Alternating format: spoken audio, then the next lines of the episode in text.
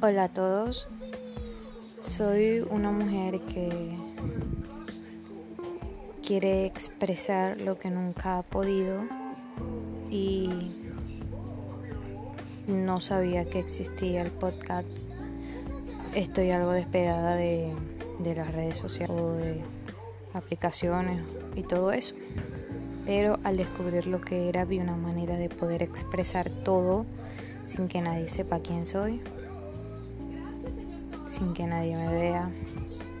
Y bueno, quiero día a día relatarles la historia de mi vida y también de la vida de otras personas que han sido muy interesantes. Desde que nací